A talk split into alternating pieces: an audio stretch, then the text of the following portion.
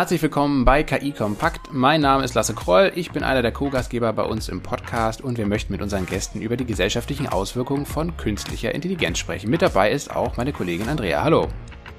Hallo Lasse, Andrea Deinert, so heiße ich. Ähm, wir moderieren ja durch den Podcast. Der Lasse und ich, wir fragen uns jedes Mal, was KI kompakt eigentlich ist. Für uns ist es ein Argument für KI-Entscheider, für KI-Zweifler, für KI-Philosophen, für KI-Mitdenker und vor allen Dingen auch für die KI-Umdenker. Ja, und was heißt das ganz konkret? Wir sprechen jede Woche mit unseren Gästen über die unterschiedlichen Anwendungsbereiche von KI. Dabei beleuchten wir die Hintergründe der aktuellen Entwicklungen, werfen einen Blick in die technologische Zukunft. Was ist da in Zukunft noch alles möglich? Ähm, kann KI vielleicht auch gefährlich werden für die Menschen? Wenn es darum geht, dass Maschinen komplett autonom sind. Und wir diskutieren natürlich, welche Rolle Politik, Wirtschaft und Zivilgesellschaft bei diesen technischen Innovationen spielen, aktuell und in Zukunft spielen sollten. Und in dieser Folge haben wir uns den Datenschutz mal vorgeknöpft äh, und fragen, ob der in Deutschland eher ein Fluch oder ein Segen für den technologischen Wandel ist. Unsere Gäste sind äh, natürlich der Datenschutzbeauftragte der Bundesregierung, Professor Ulrich Käber, der darf bei dieser Folge nicht fehlen. Äh, vor seinem Amt als Datenschutzbeauftragter war der diplomierte Informatiker parlamentarischer Staatssekretär im Justiz- und Verbraucherschutzministerium und er gehörte auch 19 Jahre lang dem Deutschen Bundestag an ähm, war auch in dieser Zeit acht Jahre stellvertretender Vorsitzender der SPD-Bundestagsfraktion. Auf den Datenschutz wird ja immer gerne und regelmäßig eingedroschen, wenn es wieder darum geht, warum Deutschland zum Beispiel so digital schlecht aufgestellt ist. Aber diese Sichtweise ist vielleicht etwas zu kurz gegriffen, denn wenn man hinter die Kulissen blickt, dann stellt man schnell fest, dass gut gemachter Datenschutz Produkte und Dienstleistungen eher verbessert als verschlechtert. Ulrich Kerber hat kürzlich den Satz gesagt, sei, es sei zutiefst unfair, diesen Datenschutz zu diskreditieren ähm, und bezog sich dabei auf den digitalen Impfpass und auch auf die Corona-Warn-App. Ähm, und auch über diese beiden Themen werden wir mit ihm sprechen und auch so ein bisschen versuchen zu verstehen, was da vielleicht ähm, schiefgelaufen ist und warum das gar nicht so viel mit dem Datenschutz zu tun hat. Er ist vor allen Dingen aber auch Mitglied äh, im Leitungsgremium der Global Privacy Assembly. Das ist so eine Art Institution, die den Austausch der internationalen Datenschutzbehörden fördert. Und wie wir alle wissen, ist der Datenschutz in den unterschiedlichen Weltregionen äh, sehr, sehr verschieden und unterschiedlich ausgelegt. Und da ist es eben auch besonders spannend von Herrn Kälber zu erfahren, wie die Zusammenarbeit da trotzdem ganz gut funktioniert. Das ist ein spannender Gast, Lasse. Da bin ich mal gespannt, ob ich mit unserem zweiten Gast äh, ebenso großes Interesse ähm, evozieren kann. Das ist nämlich Dr. Thomas Keil. Ähm, unsere Zuhörerinnen und Hörer kennen den wahrscheinlich schon. Ein bekannter Experte, der einmal mehr Licht ins Dunkel vieler Datenschutzfragen aus der Herstellersicht äh, in die Diskussion mit einbringen wird. Ähm, möglicherweise freut er sich sogar schon auch darauf, einmal zu erläutern, wie man eigentlich nachvollziehen könnte, welche Daten wo verarbeitet werden. Das ist ja auch das Kerngeschäft des Unternehmens, bei dem er arbeitet, die Firma SAS. Oder zum Beispiel auch, wie ein Datenmodell aussieht und wie nachvollziehbar das sein kann oder eben auch nicht. Auch Thomas Keil hat schon mal einen ähm, denkwürdigen Satz gesagt, nämlich, dass ähm, ohne einen modernen Datenschutz Digitalisierung heutzutage unmöglich ist. Wie gesagt, Thomas Keil arbeitet bei, arbeitet bei SAS. Er ist Mitglied der Geschäftsführung in den Ländern Deutschland, Österreich und der Schweiz. Und er ist aber auch für die Außen Außenpositionierung verantwortlich und der muss es ja wissen, wie man den Leuten was am besten verkauft, insbesondere in Sachen Datenschutz. Das war's mit der Vorrede. Jetzt geht's los mit dem Podcast. Viel Spaß beim Zuhören. Herzlich willkommen, Herr Professor Kelber. Danke, dass Sie sich die Zeit für den Podcast äh, genommen haben hier. Ähm, haben Sie sich als Privatperson mal bei dem Gedanken ertappt, dass Sie sich über Datenschutz geärgert haben, weil es eine bestimmte Handlung umständlicher oder vielleicht sogar unmöglich gemacht hat? Na, geärgert nicht, aber natürlich, wenn ich es ganz schnell machen musste und ich sogar gesehen habe, dass es richtig umgesetzt war und nicht nur vorgeschoben war, war ich natürlich auch mal einen kurzen Augenblick genervt. Ähm, mein Glück ist, dass ich natürlich weiß, warum es so ist. Ja, das ist gut. Da, da ist natürlich dann Ihr Berufsleben oder Ihr, genau, ihr, Ihre Expertise im Hintergrund natürlich sehr vorteilhaft. Und Herr Keil, in welcher Situation haben Sie mal gedacht, Mist, äh, Mensch, hätten wir jetzt nicht diese strengen Datenschutzverordnungen, also zumindest im internationalen Vergleich streng, äh, wir könnten das ein oder andere Produkt vielleicht ganz anders konzipieren? Na, bei Produkten weniger. Als äh, Marketingverantwortlicher habe ich das bei manchen Veranstaltungen so, gerade in Corona. Wir kriegen immer weniger Daten, weil manche Veranstalter das Opt-in nicht, nicht gut genug einfordern ähm, und, und das mit ihren Teilnehmern abstimmen. Und dann haben wir weniger Zugriffsmöglichkeiten auf Informationen, die die Teilnehmer mit uns scheren wollen könnten und würden, wenn sie ähm, äh, Rechts konform gefragt werden würden. Das ärgert mich manchmal, dass manche Veranstalter da nicht dran denken. Äh, das sind ja jetzt, äh, das bezieht sich ja jetzt eher auf äh, die, ähm, die, die Kommunikation mit, mit, mit externen Kunden, Interessenten. Ähm, ist es denn auch so, Herr Keil, dass Sie eigentlich gar kein schlechtes Gewissen plagt, dass Sie Ihren Kundinnen und Kunden sagen können, unsere Algorithmen sind alle datenschutzkonform? Naja, die Algorithmen selbst, die machen ja nichts schlechter oder besser. Es geht ja immer um die verarbeiteten Daten, die man hat. Und wenn ich personenbezogene Daten verarbeite, haben wir seit vielen Jahren, auch schon vor der DSGVO, mit den Kunden ein Assessment, dass wir sagen, welche Daten sind das, zu welchem Zweck werden die verarbeitet, hast du die, wissen das die, die Datenbesitzer?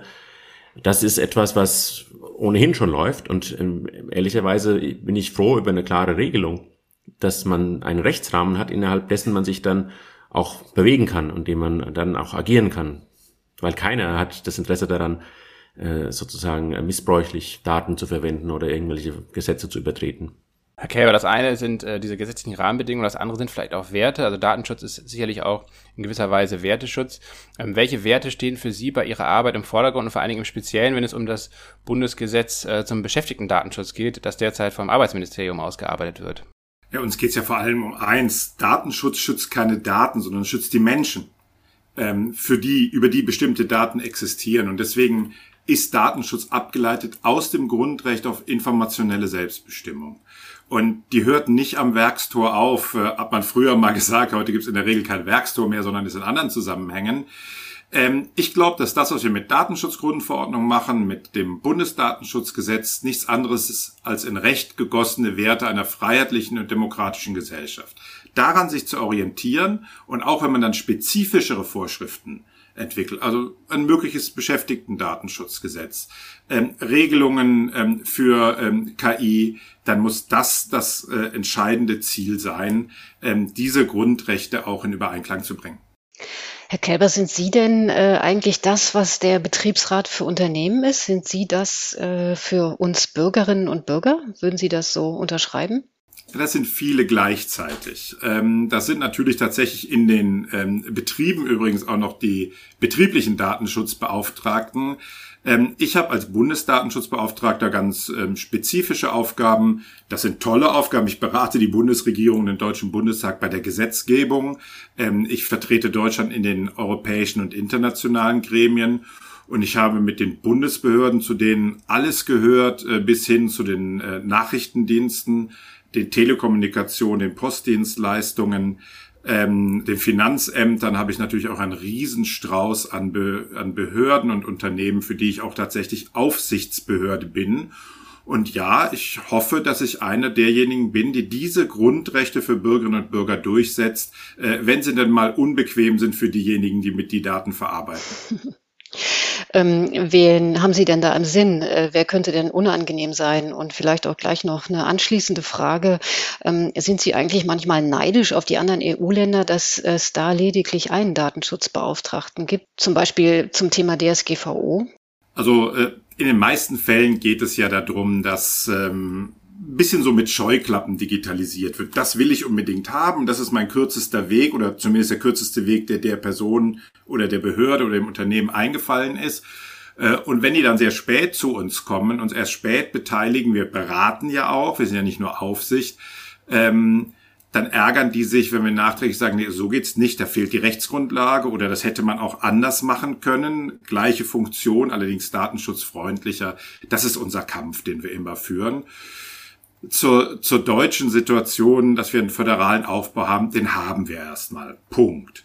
Das ist aufwendiger. Ähm, wir haben Vorteile daraus. Meine Kolleginnen und Kollegen in Ländern sind natürlich viel näher dran an den Unternehmen, als das eine äh, zentrale bundesstaatliche äh, Ebene könnte.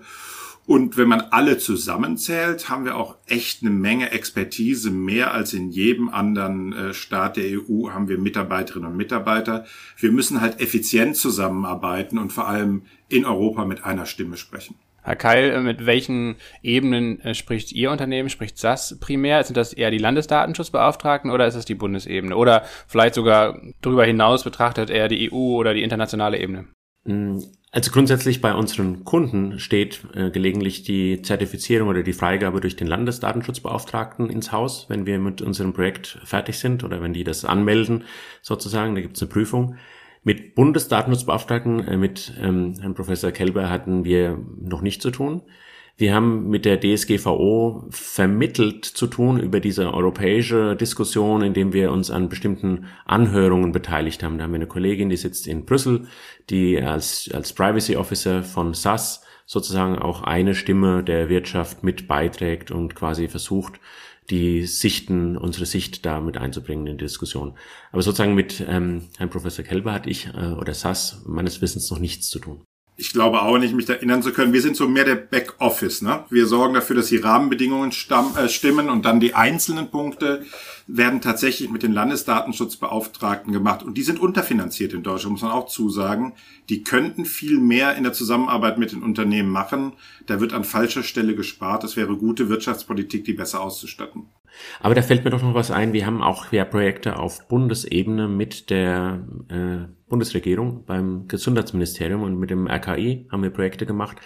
Da gab es mit Sicherheit eine Abstimmung. Aber wahrscheinlich ähm, ist das aber eben, eben über unseren Kunden gelaufen. Da hat das dann weniger mit zu tun. Wir liefern die Technologie und die Freigabe wird eben vom, äh, von dem Kunden dann angefragt. Es geht ja eigentlich dabei auch immer um den äh, sogenannten modernen Datenschutz. Ähm, Herr Kelber, Sie hatten das ja auch mal äh, geäußert. Worum geht es eigentlich bei dieser ganzen Diskussion, wenn man das mal in der Öffentlichkeit verfolgt, ähm, Streitgespräche oder auch äh, sonstige Konversationen, die Sie geführt haben? Worum geht es dabei? Geht es um Prinzipien? Ähm, sind Sie derjenige, der eigentlich die Realo-Brille aufhat und äh, die anderen ähm, pochen irgendwie auf ihrer Meinung, äh, dass der Datenschutz zu unmodern sei. Ähm, denn Digitalisierung wollen wir ja alle, das steht ja irgendwie fest. Nur man hat manchmal den Eindruck, dass beide Seiten nicht wirklich zusammenkommen. Worum geht's da? Ja, man ist ja immer fest davon überzeugt, dass die eigene Ansicht, wenn man sie sich mit guten Argumenten ähm, zusammengesucht hat, die richtige ist. Aber ich glaube, es gibt wirklich einen fundamentalen Unterschied. Es gibt welche, die auftreten und sagen, weil es jetzt so viele Daten gibt, geht das nicht mehr, wie der Datenschutz das sagt, dass man eine Rechtsgrundlage braucht, dass man für einen bestimmten Zweck das machen muss, dass man Daten, die nicht mehr benötigt werden, löscht. Das ist ja Datenminimierung oder Daten, die man nicht benötigt, auch gar nicht erhebt. Ähm, und wir auf der anderen Seite sind unterwegs und sagen, gerade weil es jetzt so viel Daten gibt, ist die Gefährdung des Einzelnen viel größer geworden, als wir mal angefangen haben, haben wir Datenpunkte hinterlassen. Dann kamen irgendwann die Datenspuren, dann die Datenteppiche. Heute ist das einzige Bild eigentlich, in einer Datenwolke. Und egal, was ich tue, lasse, was andere machen, es gibt immer Aussagen über mich. Und kein einzelnes Datum ist irrelevant, weil aus vielen kleinen einzelnen Daten können sehr genaue Vorhersagen über eine Person gemacht werden. Und wenn wir dann noch informationelle Selbstbestimmung erhalten wollen, wenn wir das Gleichgewicht zwischen Staat und Bürgern, erhalten wollen, wenn wir verhindern wollen, dass Menschen ausspioniert werden durch Privatunternehmen, dann brauchen wir strengen Datenschutz. Ähm, und dann muss sich die Technik dem Recht anpassen und nicht umgekehrt. Das sehe ich ganz genauso. Das ist genau der Punkt, weil am Ende des Tages ähm, ist es ein Freiheitsrecht und die die Schu der Schutz dessen ist überzugewichten gegenüber wirtschaftlichen Vorteilen, die man kurzfristig davon ziehen könnte, weil am Ende das auch wirtschaftliche Nachteile gäbe, ganz plump formuliert. Wenn ich das, äh, wenn da würde auch niemand mehr äh, die App nutzen, wenn man weiß, aha, die saugt meine Daten ab. Ich erinnere mich da an, an einige Fälle in der Vergangenheit, als als man irgendwelche Bilder hochladen konnte, die dann lustig verarbeitet wurden äh, und ein schönes, ähm, schönes Ergebnis gebracht haben für den Einzelnen. Aber gleichzeitig wurde bekannt, dass diese Bilder in einer riesen Datenbank sammeln und nie mehr gelöscht werden können.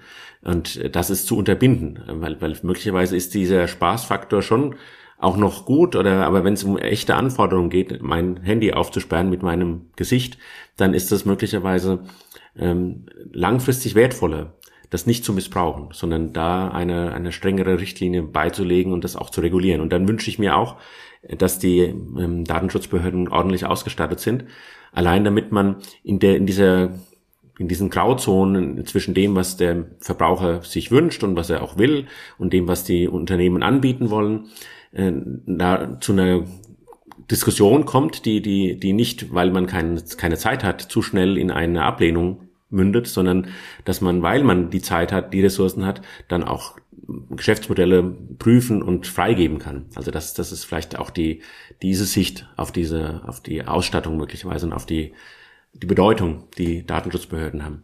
Herr Kall, das wirkt, ähm, als hätten Sie sehr hohe ähm, Ansprüche an Werte bei der Herstellung von, ja, ich nenne es mal Digitalisierungsprodukten.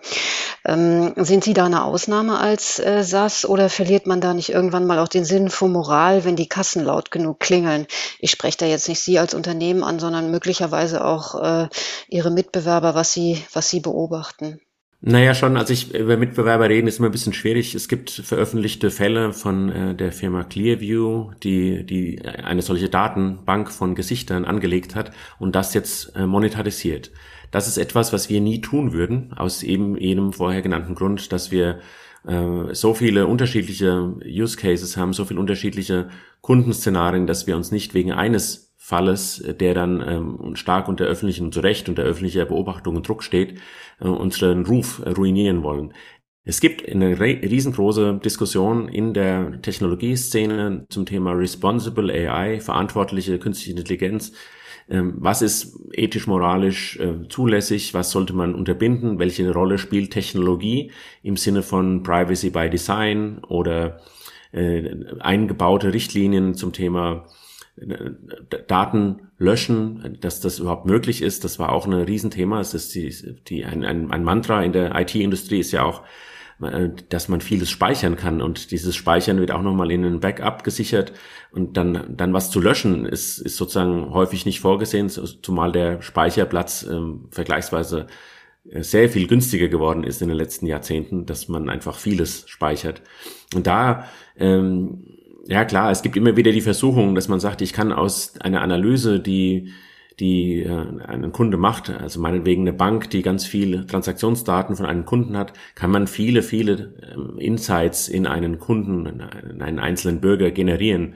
Würde man das aber nutzen, hätte man sofort sein Vertrauen verspielt. Und deshalb ist da auch gut, dass man technische Vorkehrungen trifft, mit dem man das sozusagen wie auf so einem Schieberegler einstellt. Und dieser Schieberegler hat von aus unserer Sicht, wie wenn wir den ausliefern, hat er auch eine eine fest eingestelltes äh, also sozusagen Tempolimit. Darüber hinaus wird es nicht funktionieren, weil wir äh, eben auch Privacy by Design Technologien äh, versuchen zu implementieren und natürlich den Kunden beraten in allen diesen Zusammenhängen. Das ist eigentlich auch ein Beratungsgeschäft. Das ist ja am Ende auch Geld, das wir verdienen können. Also ich freue mich über diese Sichtweise sehr und die beobachten wir bei einer ganzen Reihe von deutschen und europäischen Unternehmen. Und deswegen glaube ich, ähm, dass das auch die Methode ist, tatsächlich nachher Vertrauen in eine IT-Welt zu haben, wo die Leute ja nicht mehr ein einzelnes Gerät kaufen, sondern komplexe Gesamtlösungen ähm, haben, möglichst auch mit Zertifizierungen, die nachher Spreu vom Weizen trennen. Was diese Unternehmen, die verantwortlich arbeiten, erwarten können, sind zwei Dinge. Erstens, es muss tatsächlich Ansprechpartnerinnen und Ansprechpartner geben, wenn Sie etwas tun wollen, mit denen Sie darüber sprechen können. Seht ihr das auch rechtlich gedeckt, damit Sie nicht in eine falsche Richtung investieren? Und es muss ein Wettbewerbsvorteil werden können. Und das heißt, wir müssen unsere europäischen Werte in Europa auch durchsetzen können gegen die internationalen Konzerne. Das ist was, was die Unternehmen hier in Deutschland und Europa im Augenblick noch sehen müssen. Sie halten sich an Regeln und ihre Konkurrenten halten sich an die Regeln, die gelten nicht und versuchen sich damit einen Vorteil ähm, zu verschaffen. Das ist eine Glaubwürdigkeitsfrage für die europäische Datenschutzaufsicht. Da will ich vielleicht ergänzen, so, Herr, Herr Kelbern, um, no offense, aber SAS als amerikanisches Unternehmen hat ähnliche Werte und ähm, versucht das auch zu tun. Ich glaube, die, es gibt natürlich Beispiele aus USA wir denken alle an die vier großen Giganten, die da äh, Geschäft mitmachen und ich würde es fast schon einschränken auf Facebook, dass die relativ aggressiv in diesem Datenmonetarisierungsmodell sind. Es ist schwierig, da in einen Topf geworfen zu werden. Wir merken das auch manchmal bei Ausschreibungen, dass man als US-Unternehmen quasi anderen Regularien oder anderen Vorbehalten schon unterliegt. Und natürlich gibt's da ein paar Rahmenbedingungen, wenn man da jetzt einsteigen wollen würde, das äh, Privacy Shield, was da nicht mehr gilt und die, die Gesetzgebung, die hier läuft. Das ist eine große Herausforderung für uns, muss ich ehrlich zugeben, dass wir als, als US-Unternehmen da unter einem anderen Vorbehalt noch stehen.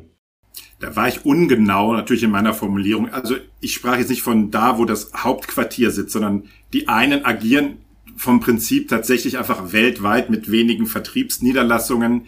Die anderen sind voll implementiert, auch in europäische Systeme. Also ich, ich kenne das früher aus Debatten mit IBM, die gesagt haben, wir sind auch nicht jetzt nur ein amerikanisches Unternehmen, wenn wir seit 70 Jahren in Stuttgart sitzen. Ähm, also da war ich ungenau mit der Formulierung ähm, und würde das so differenziert darstellen, wie Sie das gesagt haben. Ja, sehr schön, freut mich. Das, also die Anstrengungen sind ja auch vielfältig. Also wenn ich da an Microsoft und IBM explizit die beiden denke, die machen ja auch ganz viel möglich und beteiligen sich an der Diskussion. Wobei, okay, das ist natürlich, ich will nicht so viel über die über andere reden. Äh, ich kann nur sagen, was wir tun und und wir, das diese Diskrepanz spüren wir natürlich. Wir sind, ich bin Bürger von äh, eines europäischen Landes, aber Angestellter eines US-Unternehmens und es gibt Zugegeben, es gibt Regeln, die treffen ähm, US-Unternehmen ähm, in besonderer Weise, die für europäische Unternehmen nicht gelten. Und das ist zu ja, prüfen und, und in, in, in Betracht zu ziehen, unbedingt. Ja. Herr Kälber, ich würde gerne nochmal auf diese internationale Zusammenarbeit äh, zu sprechen kommen. Sie haben ja eben schon erwähnt, dass Sie Deutschland auch nach äh, außen hin international in Sachen Datenschutz vertreten, zum Beispiel als Mitglied des Führungsausschusses von der Organisation oder Organisation Global Privacy Assembly. Da werden verkürzt gesagt alle Datenschutzvorhaben weltweit abgeglichen und auch äh, koordiniert. Und das stelle ich mir jetzt eigentlich sehr kontrovers und kompliziert vor, ähm, so Datenschutz aus China, Datenschutz aus den USA und natürlich auch aus Europa oder Deutschland irgendwie miteinander in Einklang zu bringen. Wie funktioniert denn da überhaupt diese internationale Abstimmung, ähm, wo doch die Unterschiede so riesengroß sind? Also es wäre toll, wenn wir schon da wären, das alles miteinander abzugleichen. Es ist vor allem erstmal eine Organisation der Datenschutzaufsichtsbehörden und dort auch Erfahrungsaustausch, aber auch gemeinsame Positionierung, wie wir das jetzt zum Beispiel dazu gemacht haben, was halten wir bei der Covid-19-Pandemie äh, als die entscheidenden Fragestellungen ähm, beim Contact Tracing, wir arbeiten an Fragestellungen zur biometrischen Fernerkennung, also Videoerkennung, aber auch Gangerkennung und ähnlichem mehr. Ähm, und ich fand schon spannend, als ich da als europäischer Vertreter ähm, hineingewählt wurde, war es auch der explizite Wunsch der anderen, einen Vertreter aus einem Land zu haben, das innerhalb der Datenschutzgrundverordnungsgeltung liegt, weil das wird dort von vielen Kolleginnen und Kollegen auch aus anderen Ländern schon als Goldstandard angesehen, bei allen Verbesserungen, die wir da noch vornehmen müssen, ähm, an Entbürokratisierung, aber auch an Spezifizierung, ähm, weil zum ersten Mal es wirklich so eine umfassende Idee gibt, ähm, was sind eigentlich die Rechtsgrundlagen dafür, Daten verarbeiten zu dürfen? Wie wäge ich Grundrechte miteinander ab? Ähm, aber wir haben in der Tat in der Global Privacy Assembly eine klare Vorstellung, es gibt in dieser Welt keine Insellösungen mehr, wenn wir nicht ein gemeinsames Verständnis entwickeln, ähm, was geht und was nicht geht und versuchen Einfluss zu nehmen, nicht nur auf die EU, sondern auf internationale Vereinbarungen wie eine Konvention 108, da geht es um äh, bestimmte Fragestellungen im Sicherheitsbereich, dann ähm, kommt der Datenschutz äh, in Rückstand und ist hinter der Welle und das wollen wir nicht. Wann haben Sie denn da zuletzt die Hände mal über dem Kopf zusammengeschlagen ähm, bei diesem Erfahrungsaustausch? Gar nicht, weil das wissen Sie ja in so internationalen Austauschen, dass Sie von sehr unterschiedlichen Sichtweisen herangehen. Ähm, ich merke natürlich eher erstmal, ähm, wie gut wir es haben, damit, dass wir ein klares Regelwerk haben, ähm, dass wir auch Ausstattung in den Behörden haben. Da äh, kämpfen Kolleginnen und Kollegen in anderen Ländern mit ganz anderen Problemen. Aber spannend ist auch manchmal zu sehen, wie selbst Schwellenländer auf einmal mal nach vorne gehen. Die Kollegen aus Mexiko haben sich jetzt beworben um den Vorsitz und das ist eine unglaublich engagierte ähm, Behörde.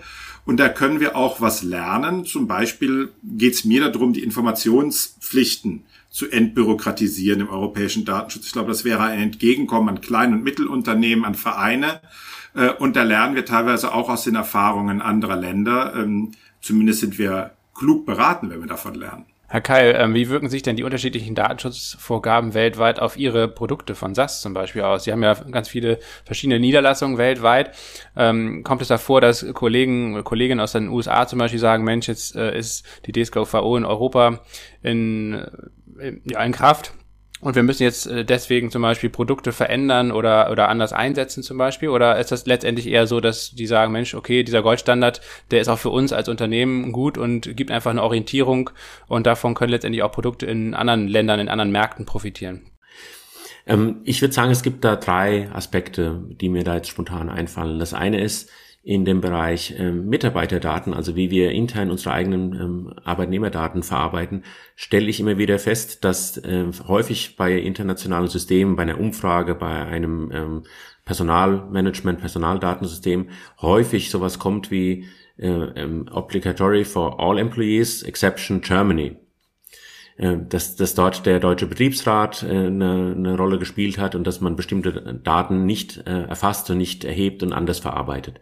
Das stelle ich schon fest und das, ist, das fällt auch den US-Kollegen auf. Bei unseren Produkten gibt es keinen Unterschied. Wir haben eine globale Entwicklung. Wir haben ähm, da sicherlich auch die Diskussion aus Europa einfließen lassen und sicherlich ähm, orientieren wir uns auch an den Standards, die wir in der DSGVO entwickelt haben und auch mit, die uns sehr, sehr bewusst sind, eben wie gesagt auch über frühe Informationen, die wir in der in diesem Beratungsprozess schon ähm, bekommen haben und, und, und uns eingebracht haben. Also das heißt, es gibt keine Produkte, die jetzt irgendwie für bestimmte Märkte designt sind. Also sozusagen, dass wir in äh, China Datenschleudern verkaufen und in Deutschland nur äh, keine Ahnung, andere Produkte. Das ist nicht der Fall. Wo es einen Unterschied gibt und wo wir tatsächlich immer wieder in gewisse Schwierigkeiten kommen, ist das Thema Cloud, Cloud Computing. Ähm, wenn wir ähm, Dienstleistungen anbieten, die in vielen Ländern einfach nachgefragt werden können und äh, von den Kollegen, die das entwickeln, die dann mehrheitlich in den USA sitzen, auch nicht bedacht werden, dass es möglicherweise andere Vorgaben in anderen Ländern gibt und explizit eben jetzt auch in, in Deutschland, dann kann es schon mal passieren, dass wir eine, eine Cloud-Betriebseinheit ähm, außerhalb USA aufbauen und dann nicht darauf achten, dass wir es dann, wenn wir es dann schon machen, dann in Deutschland aufbauen, weil wir dann auch in Deutschland compliant wären. Und das ist etwas, was wir nachholen, wo wir nacharbeiten und wo wir dann merken, ah, okay, das wäre eigentlich ein, am Ende ein Standortvorteil für datensensitive Tätigkeiten, dass man sich äh, von vornherein an äh, deutschen Standards an, ähm, orientiert und möglicherweise auch Entscheidungen in diese Richtung trifft. Das, das, also insofern, ja, es gibt schon Unterschiede, aber es ist nicht so, ähm, so riesengroß, weil ehrlicherweise, auch wenn ich meine US-Kollegen jetzt sozusagen die Menschen auf der anderen Seite frage, die haben auch keine große Lust, dass sie ständig getrackt werden und nachverfolgt werden und ähm, wollen auch eine Sicherheit haben und ein Vertrauen in die Nutzung ihrer persönlichen Daten. Herr Kelber, ich würde gerne mit Ihnen nochmal über ein, oder jetzt zum Ende hin äh, des Podcasts auch gerne natürlich nochmal über ein aktuelles Thema sprechen, nämlich die Corona-Warn-App, die ja auch in aller Munde war und nach wie vor ist. Hm, ähm, sie stand erstmal, also erstmal der Thema, das Thema Datenschutz sagt, glaube ich, jetzt nicht so wichtig, weil es letztendlich ja wirklich sehr gut umgesetzt wurde. Da sind sich, glaube ich, alle einig. Was hingegen vielleicht nicht so gut geklappt hat, ist irgendwie die Akzeptanz zu schaffen oder die Durchdringung in der Bevölkerung. Ähm, und da wollte ich Sie fragen, ähm, ob es vielleicht, ja, dieser Fokus auf den Datenschutz vielleicht sogar dafür gesorgt hat, dass eben andere wichtige Dinge, Funktionen, zum Beispiel wie Check-in etc., von Beginn an mitgedacht wurden, weil das sind ja letztendlich Dinge, die vielleicht auch dazu geführt haben, dass es diese Akzeptanzprobleme gibt und dass jetzt nun so eine App wie die Luca-App äh, in diese Lücke springt, sage ich jetzt mal, und auch ja von vielen Ländern äh, unterstützt wird, ähm, wo der Datenschutz sehr viel schlechter ist eigentlich als bei der Corona-Warn-App. Also wie sehen Sie das? Was ist da vielleicht aus Ihrer Sicht auch schiefgelaufen, ähm, dass es eben nicht gelungen ist, dass diesen, diesen Vorteil oder auch die hohe Qualität der äh, Corona-Warn-App irgendwie richtig zu kommunizieren anscheinend? Also die Corona-Warn-App ist aus meiner Sicht eine Erfolgsgeschichte, ähm, wenn man wirklich auf das schaut, für was sie eigentlich gedacht war. Sie hatte natürlich Heilsversprechen, so wie man später der Luke App ein Heilsversprechen gegeben hat. Dabei muss sie als ein Baustein unter vielen funktionieren. Was sie tut, ist Schonung der Ressourcen in den Gesundheitsämtern, ähm, schnelle Warnung unmittelbar nach einem positiven Test bei Personen, die begegnet sind. Und in der Tat sind die 28 Millionen Downloads noch nicht ausreichend, weil noch zu selten alle, die sich begegnen, oder zumindest die zwei, die sich begegnen, beide Corona-Warn-App aktiv haben. Deswegen wäre es Aufgabe gewesen, zu werben dafür und nicht kurzatmig und kurzsichtig auch als Spitzenpolitiker in Talkshows dagegen zu reden und nachher nur, weil es jetzt scheinbar en vogue ist, ähm, dann mit der nächsten App aufzutauchen. Was der Corona-Warn-App vorzuwerfen ist, beziehungsweise den dahinterstehenden Verantwortlichen, also Gesundheitsministerium, Robert-Koch-Institut, ist, dass man sich ausgeruht hatte nachdem man sie auf den Markt gebracht hatte und nicht eine Funktionalität nach der anderen, über die ja schon diskutiert wurde, äh, hineingebracht hat. Das ist jetzt erst zum Ende passiert, damit ist sie noch wertvoller geworden. Und in der Tat äh, gäbe es weitere Funktionalitäten, die aus meiner Sicht noch hineingehören, wie zum Beispiel eine automatische Clustererkennung damit die Begegnung draußen nochmal anders gewertet wird als zum Beispiel in einem Bus. Ähm, das wäre alles machbar ohne irgendeine Einschränkung am Datenschutz. Und das sollten wir auch noch tun, weil ähm, diese Idee des Kontakt-Trackings in Restaurants mit Listen, endet ja irgendwann ähm, bei niedrigeren Inzidenzen, äh, weil dann kann keiner mehr verlangen, dass man überall immer sagt, wo man war und es praktisch Bewegungsprofile gibt. Die Corona-Warn-App könnte datenschutzkonform im Hintergrund weiterlaufen und auch noch bei Inzidenzen unter 10 jetzt gute Ergebnisse erzielen. Eine Nachfrage hätte ich dann noch, ähm, und das bezieht sich dann vielleicht doch noch auf, auf den Datenschutz, weil eine Funktion war ja, ähm, oder beziehungsweise die, die Nutzerinnen und Nutzer mussten immer selbst entscheiden, konnten selbst entscheiden, ob ein positives Testergebnis zum Beispiel geteilt wird, beziehungsweise auch ans äh, Gesundheitsamt, obwohl das Gesundheitsamt hat es wahrscheinlich schon vorher, ähm, vielleicht auch auf anderem Wege vom Labor, aber äh, ob es eben auch in der App geteilt wird. Ähm, das haben dann viele nicht gemacht, entweder weil sie es nicht wollten, vielleicht aber vor allen Dingen, weil sie es nicht, weil sie es vergessen haben, einfach weil es vielleicht auch keine Standardoption äh, drin war. Ähm, ist das letztendlich ein Punkt, den man auch noch verbessern müsste aus Ihrer Sicht, dass das letztendlich eigentlich so eine Art, dass es zwar eine Widerspruchsmöglichkeit gibt, dass man das jederzeit ausstellen kann, aber dass erstmal als Standard ähm, dieses automatische Teilen aktiviert ist in der App? Also ein reines Opt-out sieht die Datenschutzgrundverordnung nicht vor. Ähm, aber es gab eine Verbesserung, die auch aus unserer Sicht unproblematisch war. Jetzt, wenn man seine Einwilligung gibt, dass man das Testergebnis in die App haben möchte, kann man mit diesem Schritt auch schon vor dem Ergebnis sagen, ja, ja, wenn es dann kommt, bitte teilen. Ähm, und äh, muss jetzt nicht mehrfach den Schritt gehen. Also kurz nachdem man vielleicht ein schlechtes Ergebnis bekommen hat, ein potenziell lebensbedrohliches, dann als erstes zu sagen, ja klar, ich will jetzt andere sofort warnen, das hat einige überfordert. Wir wissen, dass damit die Prozentzahlen auch gestiegen sind, deutlich gestiegen sind, immer noch nicht da, wo wir hinwollen. Wir haben als Datenschutzbehörde allerdings dem Gesetzgeber auch gesagt, macht doch endlich mal ein Gesetz für die Corona-Warn-App. Nicht verpflichtend, aber ein Gesetz als rechtliche Grundlage.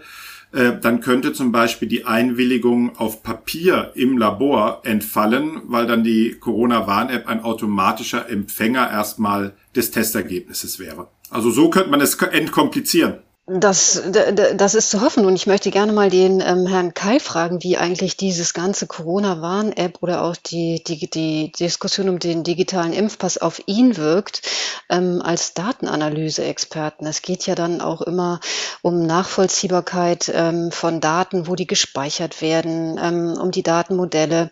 Ähm, teilen Sie Herrn Kelbers äh, Meinung oder ähm, beschleicht Sie auch manchmal das Gefühl, ähm, dass es alles zu ähm, nicht schnell genug ging, ähm, dass es alles diffus war? Naja, da muss ich aufpassen sozusagen in der, in der reinen Tech-Szene sozusagen, dann, dann ist man schneller, dann agileres Entwickeln schon gewohnt und dann würde man auch ein Feature bewerten und würde dann entscheiden, mache ich das oder mache ich das nicht. Aber ich ähm, konzidiere, das ist natürlich bei einem solchen Projekt, das eine dermaßen Aufmerksamkeit hat, muss das mit vielen Entscheidungsträgern, Politikern und äh, allen zugeschalteten Behörden einfach abgestimmt sein. Ich habe mal zufälligerweise mit dem CTO der SAP ähm, ein, Zwiegespräch darüber gehabt. Er hat äh, auch durchblicken lassen, dass da halt auch sehr viele Menschen mitreden, äh, auch sehr viele Ämter qua Amt oder qua Auftrag oder qua eigenem Ego. Das ist schwierig, da äh, schnell zum Konsens zu finden. Ganz andere Projektstruktur als in normalen Projekten.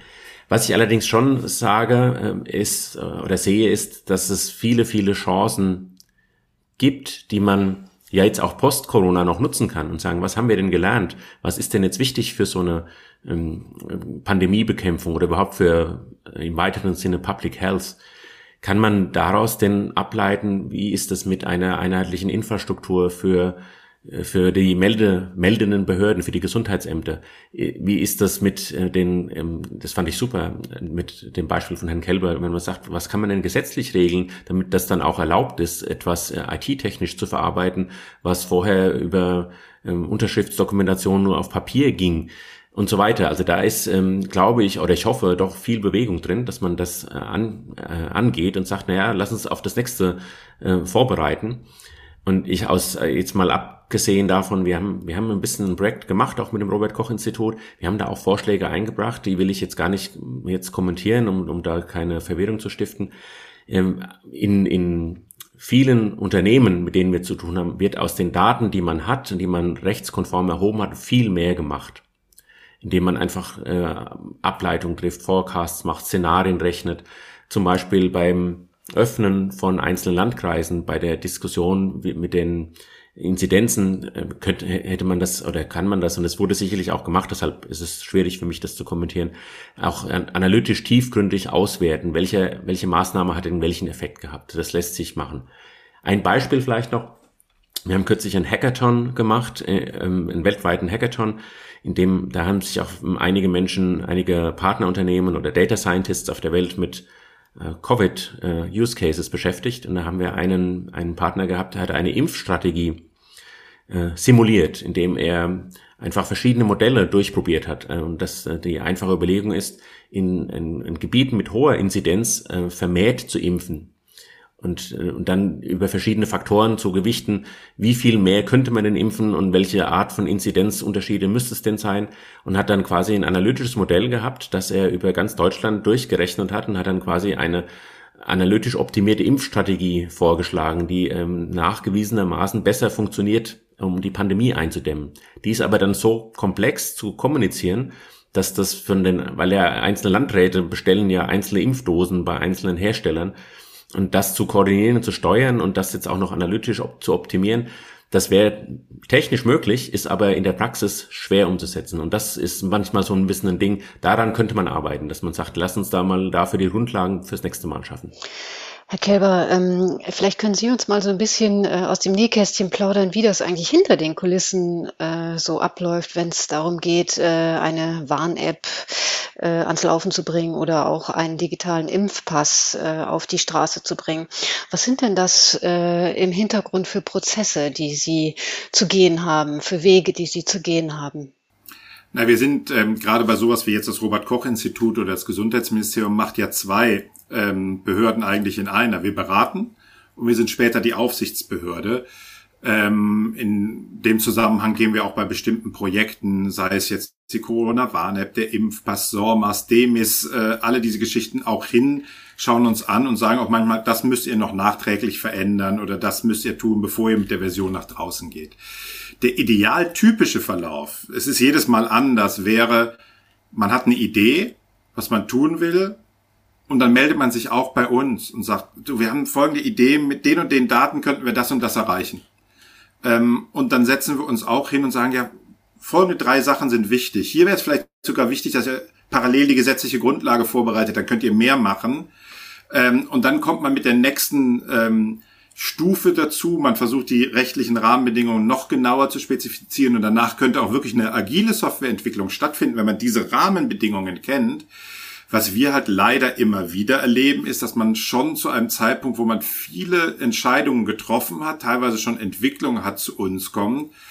Und dann fallen uns Sachen auf. Ähm, und dann gesagt die andere Seite, ja, aber das schaffen wir nicht mehr in dieser Version. Da sind manchmal Dinge, da, da werden sie wahnsinnig. Also da werden Sachen, die seit den 80er, 90er Jahren Sicherheitsstandards sind, nicht eingehalten.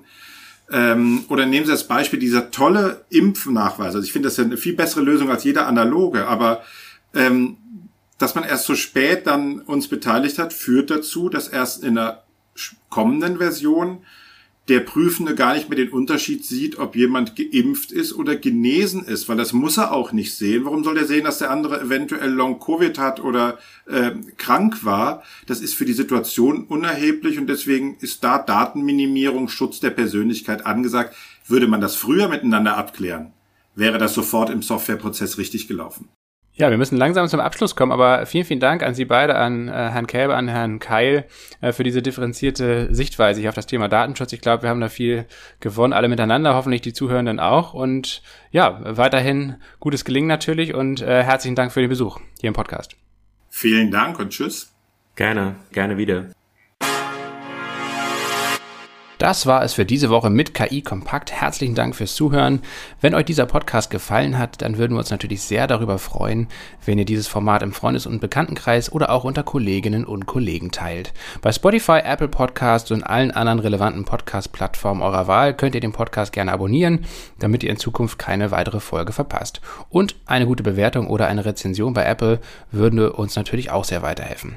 Herzlichen Dank natürlich auch an unsere Unterstützerin, die Firma SAS. SAS entwickelt KI KI-Anwendungen für unterschiedliche Branchen und Anwendungsgebiete. Und alle weiteren Informationen zum Podcast und natürlich auch zu den Produkten und Services von SAS findet ihr auf sas.de slash KI kompakt-podcast oder in den Show Notes. Wir freuen uns auf die nächste Ausgabe in der kommenden Woche und wünschen euch bis dahin alles Gute. Ciao.